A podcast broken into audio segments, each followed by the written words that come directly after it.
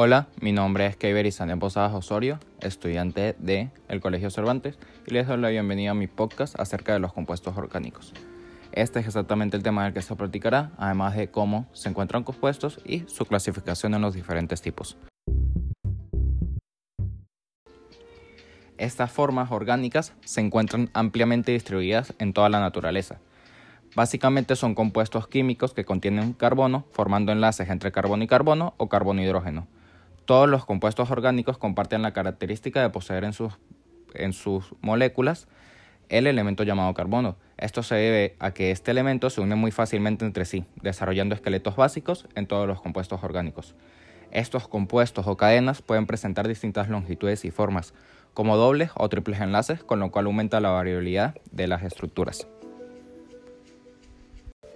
Los principales grupos de compuestos orgánicos que se encuentran en los organismos son los carbohidratos, lípidos, proteínas y ácidos nucleicos. En primer lugar vamos a definir los carbohidratos. Estos se componen por átomos de carbono, hidrógeno y oxígeno, en proporción aproximada, de un átomo de carbono por cada dos de hidrógeno y uno de oxígeno.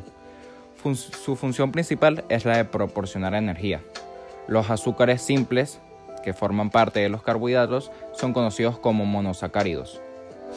Los carbohidratos también incluyen cadenas largas de moléculas de azúcar conectadas. A estas moléculas de azúcar conectadas se les llama polisacáridos. Entre un ejemplo de los carbohidratos puede estar el azúcar, glucosa, almidón, glucógeno y celulosa. El segundo, los lípidos.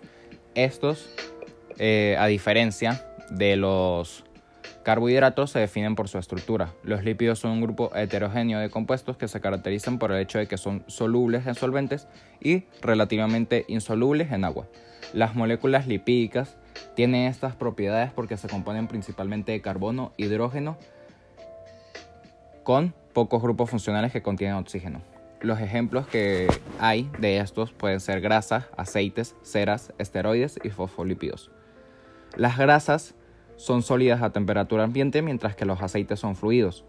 Los animales usan grasas para almacenar, energía a largo plazo y mantenerse caliente. Las plantas hacen este mismo proceso pero con los aceites. Las proteínas. Estas son macromoléculas compuestas de aminoácidos. Eh, una imagen semejante a esta son como conectan las cuentas en un collar. Son los componentes más versátiles de las células entre sus ejemplos pueden estar las enzimas, anticuerpos y fibras musculares. Se pueden dividir por sus funciones.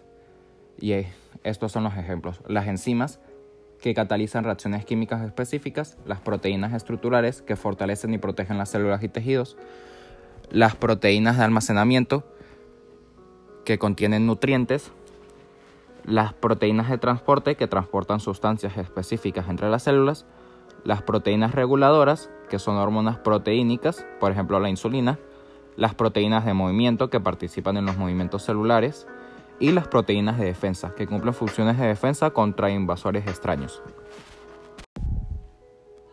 Los ácidos nucleicos. Estos transmiten información hereditaria y determinan qué proteínas produce una célula. En las células se encuentran dos tipos de ácidos nucleicos, el ácido desoxirribonucleico y el ácido ribonucleico. El ADN es un ácido nucleico de doble hebra y es la molécula que almacena nuestro material genético, mientras que el ARN es de una sola hebra y está involucrado haciendo las proteínas para nuestro organismo.